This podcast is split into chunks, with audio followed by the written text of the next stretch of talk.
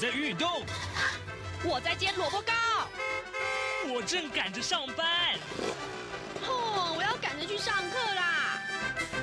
这个时候，我们都在听夏志平制作主持的《早安台湾》。早安台湾带给你最热门的时事访谈，最感动的人物专访，最直接的民意表达。对，让我们一起收听《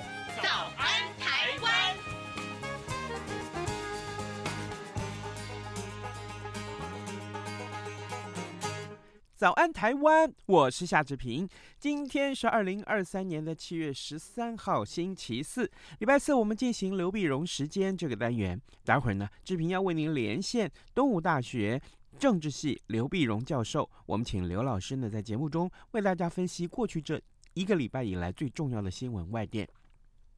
当然了，我们看到这个礼拜的这个很多的外电仍然是跟中国有关啊，啊、呃，这也是我们大家所瞩目的主题。在跟刘老师连线之前呢，志平有一点点的时间可以跟大家说一说各平面媒体上面的头版头条讯息。首先，我们来看到了，呃，这几则跟也是跟中国有关的话题啊，《中国时报》今天把这则消息放在头版头条，化解美中危机啊，拜登大推高层外交。好，我们来看看《中国时报》的内文、啊。美国的高级官员近期陆续飞往北京，跟中国国家主席习近平在内的中国官方会晤。美国总统的这个气候特使凯瑞啊，他也定在十六号要出访北京。美国《纽约时报》分析呢，拜登政府呢相信美中高层建立个人关系呢，其实是有助于化解两个主要超级大国之间的危机，为美中关系建立新的基础，以避免明年呢，呃，美国总统大选期间呢，朝野政治攻防进一步激化美中的矛盾啊。这是我们看到《中国时报》今天把这则消息放在头版。那么，呃，另外，另外。呃，在联合报和自由时报通通把这则消息也是放在呃这个头版，呃，就是北约的中国的政策啊。那么显然这个议题也非常重要，待会儿我们会请刘老师来跟大家解说。我们来看看自由时报的内文呢、北大西洋公约组织啊，呃，在这个它的峰会啊，呃，除了讨论俄乌战争，那、中国的威胁也是重点议题。十一号发表的这个峰会公报批评中国。民事的野心和胁迫政策，挑战我们的利益、安全和价值观。北约的秘书长史滕伯格呢，在记者会上进一步的斥责中国威胁台湾，进行显著的扩军行动。今年的这个峰会公报以更长的篇幅、历来最强硬的措辞讨论中国议题。公报批评中国利用广泛的政经和军事手段，扩大其全球足迹和投射力量，战略意图和扩军却不明，不却不透明啊。那么北约呢，也面临了中国网络。太空复合和其他不对称形式，以及恶意使用新兴颠覆性科技的威胁。那么公报中也提到了中国核武威胁，啊，指其这个核武库啊正在迅速的扩张，建立了核三位一体的能力。史滕伯格他说呢，中国正在越加挑战基于规范的国际秩序，拒绝谴责俄罗斯对于乌克兰的战争。威胁台湾，并且进行显著的扩军行动，这是呃一份今天的我们看到北约的这个公报里面所提到跟中国相关的话题，呃，通通、呃、也占据了各平面媒体上面的头版头条讯息。另外，我们顺便就来看看《自由时报》的头版头啊，这是有关于一个立委助理的执行长呢，去扮演一个绿电的白手套啊。好，担任国民党立委郑天才执呃助理执行长的立大生技国际创办人张腾龙，他涉入了云林太阳能的绿电、市区道路整修工程等标案跟计划案，接受呢投标商请托呃担任白手套，行贿营建署道路工。工程组的组长张之明数百万元，并且招待他喝花酒，这是今天《自由时报》提到的头版头条的内容。但另外，我们看到是《联合报》上面这个呃曾经呃非常非常热门的这个话题，就是新北的幼儿园喂药案啊，就是。呃呃，为了这个帮这个孩子喂食这个药药品啊。好，那这个呃，结果贞洁先是九个人不起诉啊，因为。检方呢没有发现证据，那有家长申请，打算申请再议啊。那侯友谊就说，那提新北市长侯友谊他就说，呃，真相大白了啊。那么赖清德就是当初指责他的这个民进党的总统候选人赖清德应该要道歉。好，这是今天联合报把这则消息放在头版头条。现时间是早晨的七点零五分四十秒了，我们先进一段广告，广告过后呢，我们就马上要跟刘老师连线喽。台北二零二三第三十九届亚洲国际邮展将于二零二三年八月十一日至十五日在台北世界贸易中心展览一馆 A 区盛大展出。本次邮展主题为“方寸世界，任君遨游”。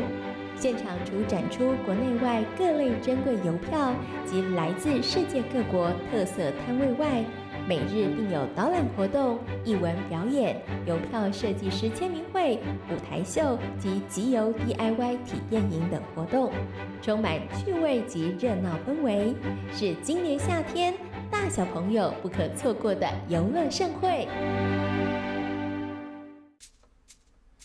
早安。正吃着什么样的早餐？吐司加火腿蛋，咬一口，然后收听中央广播电台。早安台湾，刘碧荣时间。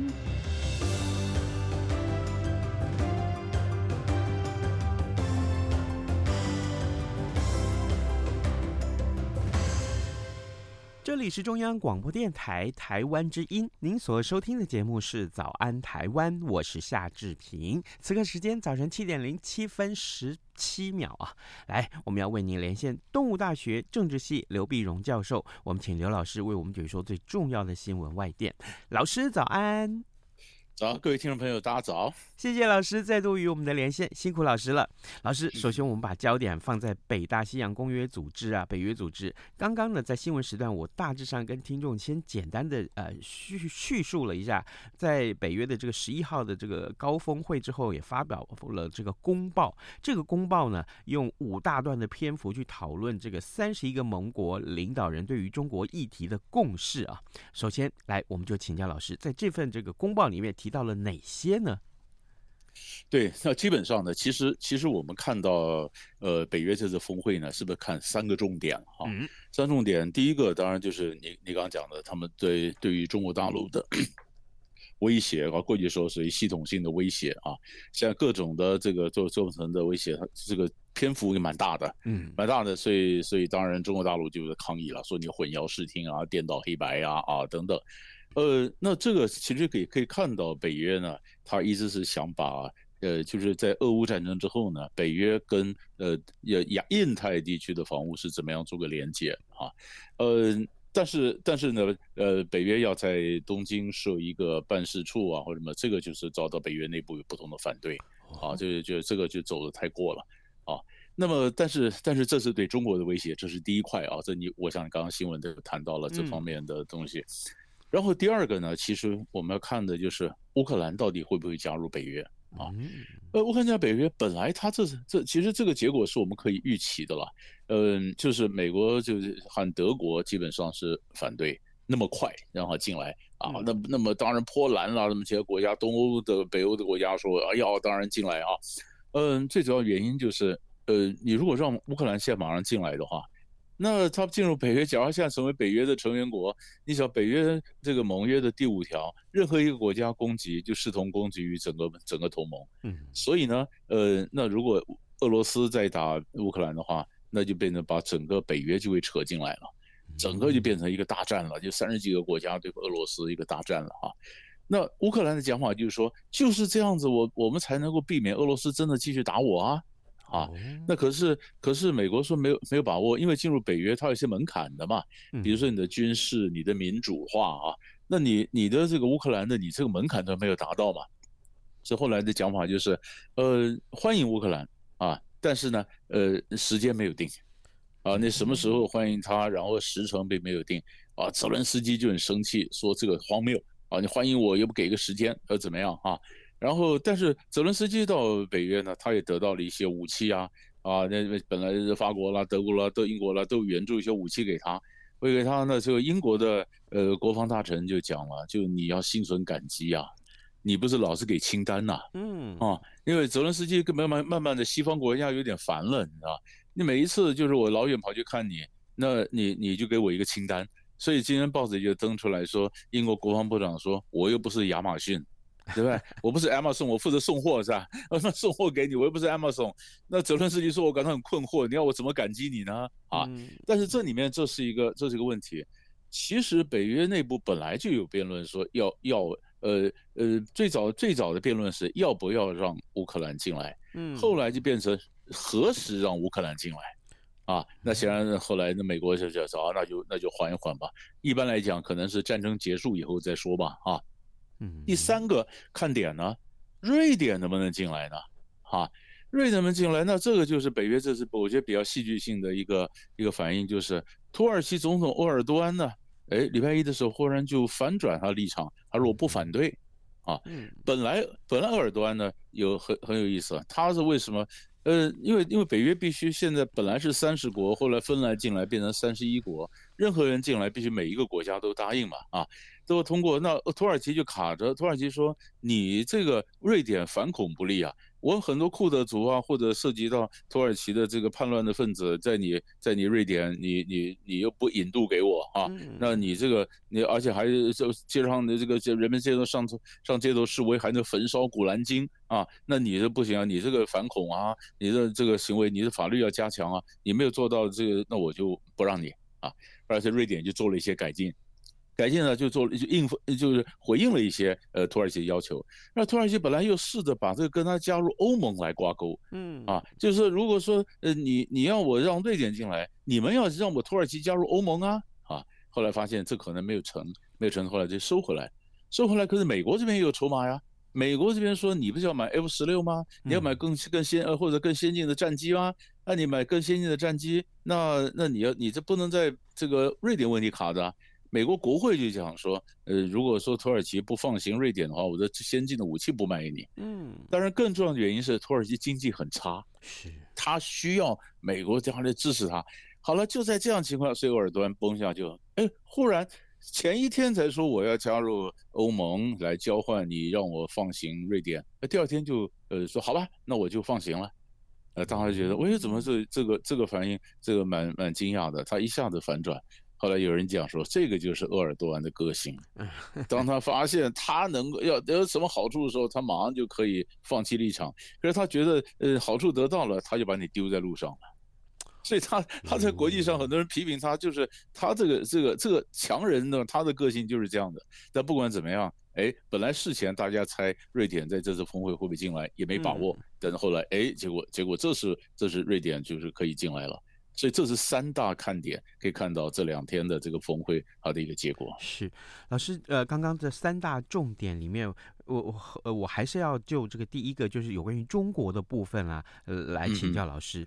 嗯、那老师，你刚刚也提，当然我们也跟大家说了，这次北约的这个公报里面，对于中国的这个呃措辞啊，呃立场是非常强硬的。那么，可是老师，我想请教你，呃，北约里面每一个成员国，但并不是每一个都对中国有相同的立场。那这一次的呃这个公报的内容，它是用公报这个等级，等于说是有某种程度的约束力了，呃，这个是不是也证证明了，这个北约内部自己啊，这个协调对于中国态度的统一，其实是做了一番努力，而且呢，这个、呃、当然因为也是这样，所以才导致中国严正的抗议，是这样吗？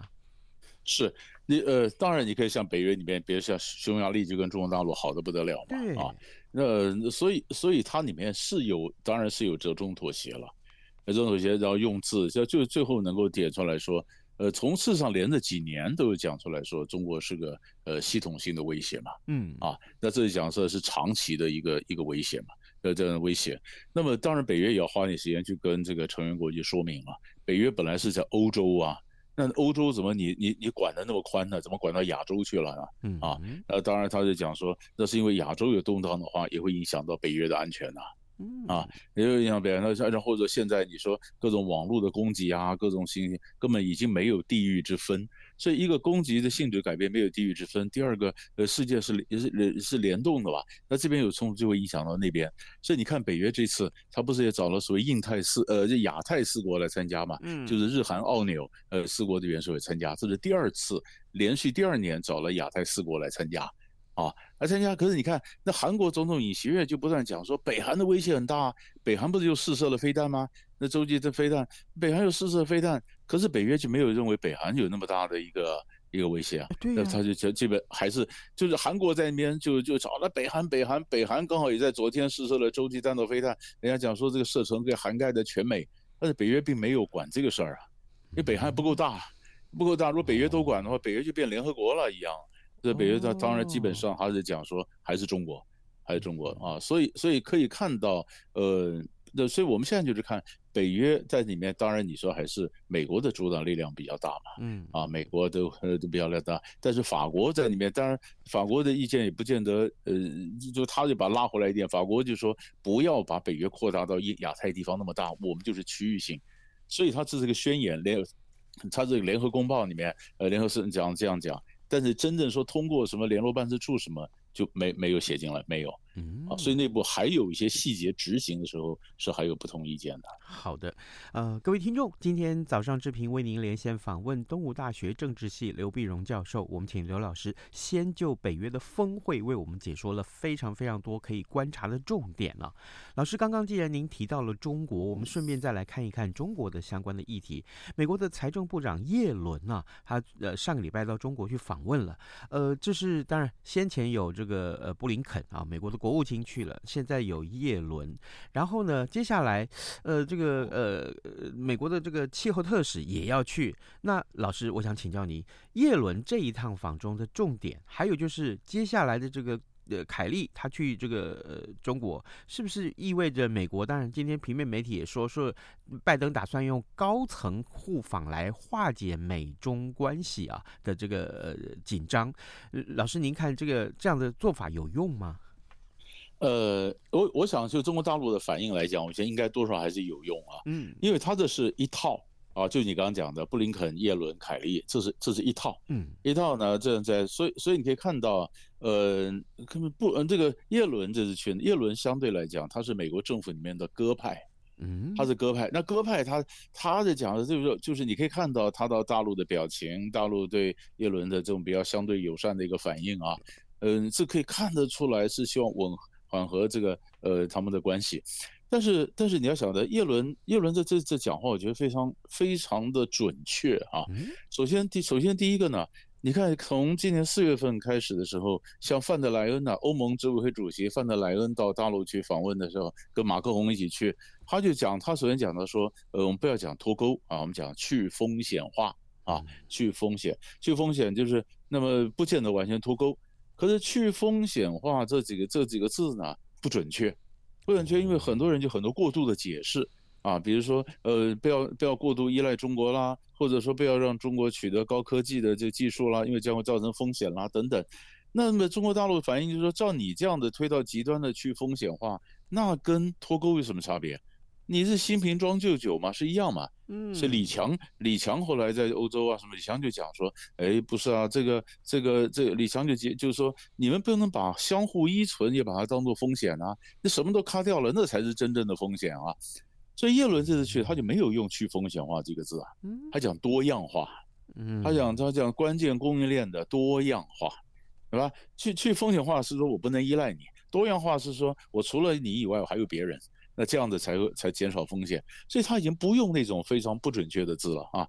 然后第二个呢，那对于那叶伦，我刚刚讲他是鸽派嘛，可是鸽派后面鹰派还在啊，啊你不能鸽派讲了以后，后来鹰派的政策接不下去，那你在内部就会造成混乱了。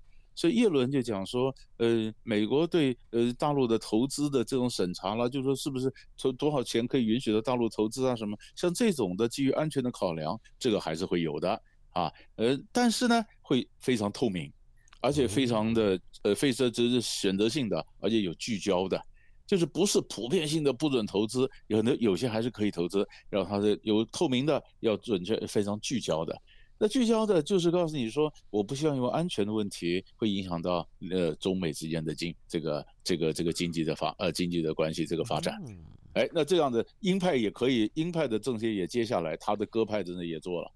然后更重要的是，他也讲了话，说世界够大，世界够大，可以让美国跟中国一起和平啊繁荣。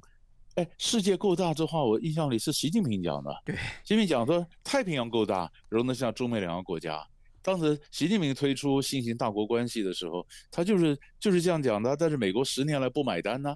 哎，美国现在忽然的改口说世界够大，哎，这很有趣啊。嗯。而叶伦不断的也强调说，我不是要防止中国的发展的。中国大陆最最最最生气的就是我要发展，你们处处阻挡我。他说我没有阻你发展呐，那我各种的限制并不是想占你便宜啊。哎，这些话，那么北京听起来应该我觉得都还蛮顺的。嗯，对吧？所以你说有没有效果？应该应该是有效果。然后叶伦走的时候就讲说，北京跟这个呃美国呢是两个地方可以合合作嘛，一个就是气候气候环境问题嘛，一个就是弱国的呃就是穷国的债务问题嘛。所以你看，他说我们可以在呃在气候问题上合作，哎，那刚好就为凯利到大陆到中国大陆访问做一个铺垫了。嗯，那凯利跟这个大陆的那个气候特使谢振华两个人很好啊。那私交很麻吉的，那这两个这个议题不涉及到政治经济，而且是人类共同的福祉，又可以跟第三世界去示好，呃，那当然美国跟中国，我想在这方面一拍即合呀。所以凯利去是不是收割这一连这一套三个访问的最后结果，这就很值得来观察了。是。好，呃，各位听众，今天早上之平为您连线访问东吴大学政治系刘碧荣教授。我们请刘老师在节目中第二个讨论的议题就是叶伦，美国的财政部长叶伦去访问中国。当然，叶伦的谈话非常的精准啊，呃，也为了接下来气候特使凯利在十六号要访问中国来铺路啊。老师，最后我们来看看这个荷兰啊，哎，向来啊，我们比较少去讨论到荷兰，可是最近荷兰有一个政治危机，他的政府要垮台了，这是怎么回事呢？嗯，他这个这个其实这个是冲击到整个欧洲的问题，荷兰是第一个碰到，那就是就是有些名词永远搞不清楚啊，就是难民啊，还是非非法移民，还是叫寻求政治庇护的啊？那你说荷兰这么小的国家？那很多你你你政你政治去有很多是非法移民，那有的是说呃经济移民，有的是说我既然是寻求政治庇护啊，这没有呢。荷兰到荷兰到到了这个荷兰寻求庇护的也也这个人数不断增加啊。那么从也从乌克兰这边来的啦，从北非来的啦，中东过来的。那么去年有去年增长了这个四去年有四万六千人。那今年可能达到七万人之多，那你接待的中心连床都不够住，不够睡，都睡在地板上啊。那这整个的很大的负担，很大负担，所以呃，吕特首相呢，他是四党联合政府，他就说，那这样子我们就分一下啊。那么呃，如果你是内部战争来的，就是暂时性的给你一个庇护；你是长期制度性的被压迫的，就是长期的给你庇护。然后呢，至于你的家人来团聚，我们要限制一下人数啊什么的。那这个这个这个联合政府里面有一些比较小的党就说，这怎么可以？这不人道啊！你怎么把人家财产家庭呢？所以就是就是这个问题搞不定。这问题搞不定，搞不定，那这样，那那首相就说，那搞不定，那咱们就解散算了，啊，所以上礼拜五就解散，解散呢，那本来本来的这这一个看点是吕特呢，他他非常的厉害，他从二零一零年就开始担任首相，可是他的政府领导过四次联合政府，每次就不适合的时候他就解散，解散再选，再选又是联合政府，他又被推出来当首相，然后又不行又再选，这总共第四次了。第四次，人家说你是不是故技重施啊？你是不是这次算了不行，解散解散再选，你又继续当首相呢？没想吕特后来大家这样猜他的时候，他说我退出政坛了啊！我不玩不玩，他就宣布不退退出了，退出了就这问题真的难解。事实上，去年的时候呢，其实吕特也拉着意大利的总理、欧盟执委会主席一直到突尼西亚去。突尼西亚很多难民呢，所以说经济难民要跑到欧洲，他就告诉突尼亚说，我们欧盟提供你十亿。超过十亿欧元，你们发展经济，啊、你是人不要过来了，可不可以啊？是吧？就说我在有些我在后端挡你，我不在这前头解决问题嘛？哈，那西方的一些评论就是这个问题，欧盟执委会主席也去了，意大利也去了，那可见它不是荷兰的问题而已啊。你想，荷兰是在北边啊，嗯，意大利是在南欧啊，嗯，啊，你一旦进去到欧洲以后，这个难民就在窜啊。那你所以你看，南欧的加上北欧的，加上加上移民，也加上执委会的主席，然后蹦一下跑去北非去讲说，拜托你们不要来啊。嗯，那么那这个问题是整全欧的问题。那明年欧洲很多选举啊，那那那那这些问题都会冒出来。说明看这问题如果不解决的话，非法移民啊、难民啊这问题，以前冲击过欧洲政治的这问题又继续冒出来，又存在。那这存在会不会影响到欧洲的政治呢？极端的民族主义者会不会起来呢？民粹会不会起来呢？嗯啊，那那这是荷兰是第一个垮的。那后面还有人，还有哪些政府会政府会因为这些难民或非法移民呢，呃，这些庇护寻求者啊，他们的问题而跟着垮呢？所以这个就是我们看的这个官为支柱，所以一个小国它可能是一个一个事情的一个开始。嗯真的，真的，这难民问题，我想真的是困扰了这个国际呃这个各国很多年，真的很多年。我们不断的读到了很多有关于难民在海上啊，呃，这个很悲惨的这些事件，但是啊，真的是也无解哈，真的是无解，大家都大家都很困难啊。因为你要不然从北非从地中海来，你死在海上；嗯，要不然你以前土以前这个呃难民呢是从巴尔干半岛这边过来，这叙利亚从土耳其啊从那边过来。那你不管从陆上过来，海上过来，第一线的国家都碰到，所以过去人家是呃欧盟是给很多钱给土耳其，你帮我挡的，所以土耳其就有谈判的筹码嘛。那后来挡的不够，所以现在是给钱给源头给突尼西亚，你不要放人嘛，对吧？那这这这个这个问题怎么解啊？这这我就是你讲的对，这个一直都我们观察了好多年，也关注了好多年，嗯、但是问题一直一直解不了。好的，呃，各位听众，今天早上志平为您连线访问东吴大学政治系刘碧荣教授。我们请刘老师在节目中啊，呃，分别就北约的峰会哈，耶伦到中国去访问，还有呢就是荷兰政府垮台这件事情跟难民有关，我们做了深入的了解。也谢谢老师为我们的解说，谢谢老师，谢谢谢谢。啊，老爸早啊！哎，起床啦！今天吃什么啊？哦。今天啊，我们来吃吐司加火腿蛋啊。嗯，好香哦。哎，爸，你在听什么啊？哦，我啊在听中央广播电台的节目《早安台湾》啊。我平常最喜欢听夏志平主持的访谈了。哦，这个节目都在讲什么啊？新闻跟热门时事话题啊。哎，还有啊，报新闻而已哦，好无聊哦。哎哎，耐心听我说完嘛。《早安台湾》的节目内容不只是这样哦。除了每天最新的新闻内容，还会邀请各界的专业人士、学者来分享他们的见解哦。我只要一边听这个节目，一边做早餐，就能够了解好多事情哎。哇，那我也要听，在哪个平台可以听到啊？在每个礼拜一到每个礼拜五的早上七点到七点半，就能够在中央广播电台的官网上面收听到喽。哦，对了。在 Sound On、Spotify 这一些 Podcast 的平台上面也能够听得到哦。哇哦，老爸你很潮哎！对呀，Podcast 上面就能听到，也太方便了吧？哎，什么味道啊？哦，老爸，我的早餐烧焦了啦！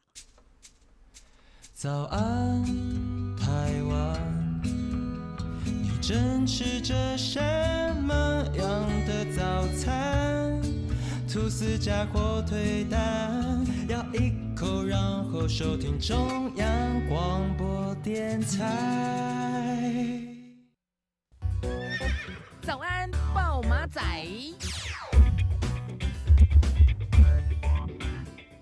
我们还有一点点时间啊，这个当然昨天的这个呃国民党的中常会里面并没有这个提案挺郭啊，呃就是郭台铭了啊。那但是呢，他们说下礼拜中常会见，哎，呃后还有后续啊。那这个礼拜的话呢，礼。周末，呃，民进党会有全代会啊，礼拜天要登场。